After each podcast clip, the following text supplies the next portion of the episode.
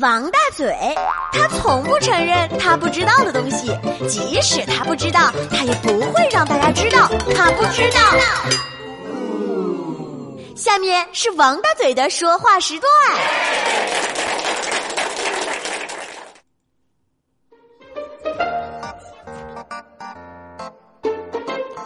王大嘴说段子，马上给您说笑话，幽默的小故事，祝您哈哈一笑，青春年少。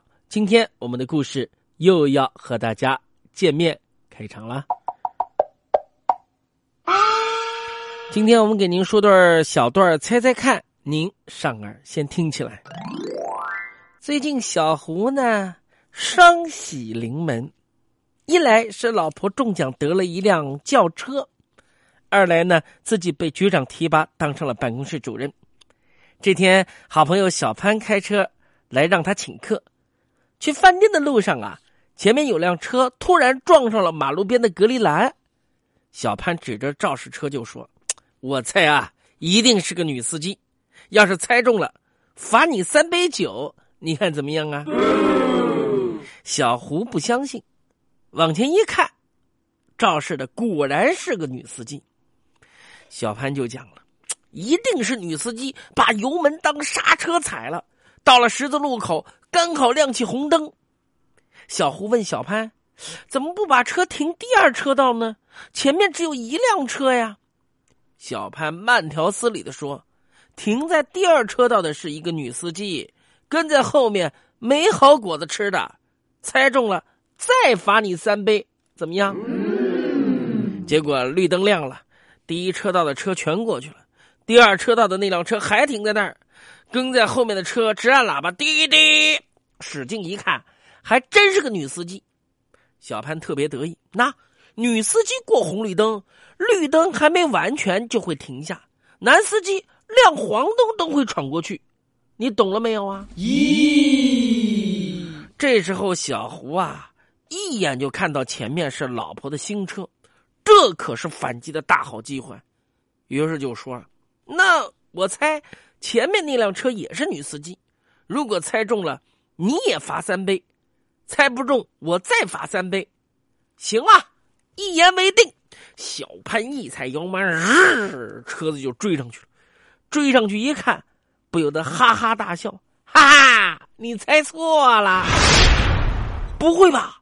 小胡定睛一看。开车的竟然是自己顶头上司局长大人，而老婆正面若桃花坐在副驾驶位上面，难不成他们？小胡一想到这儿，昏过去了。小潘吓得连忙把车靠路边停下，边按小胡的人中边说：“兄弟，不就是多喝三杯酒吗？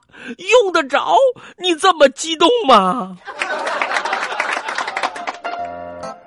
他哪是喝酒激动啊？他是带绿帽子嘞。接下来我们再给大家说一段劝架，这个故事也有意思啊。说小张和小李住楼上下，这天小张呢听到楼下有人吵闹，开窗一看，小李和老婆打起来了。小张老婆站在窗前看热闹，小张说：“你没事看人家打架，什么素质？”小张老婆呵呵一笑。有能耐你去劝呐，你把他们劝和了、清净了，我给你一百块钱。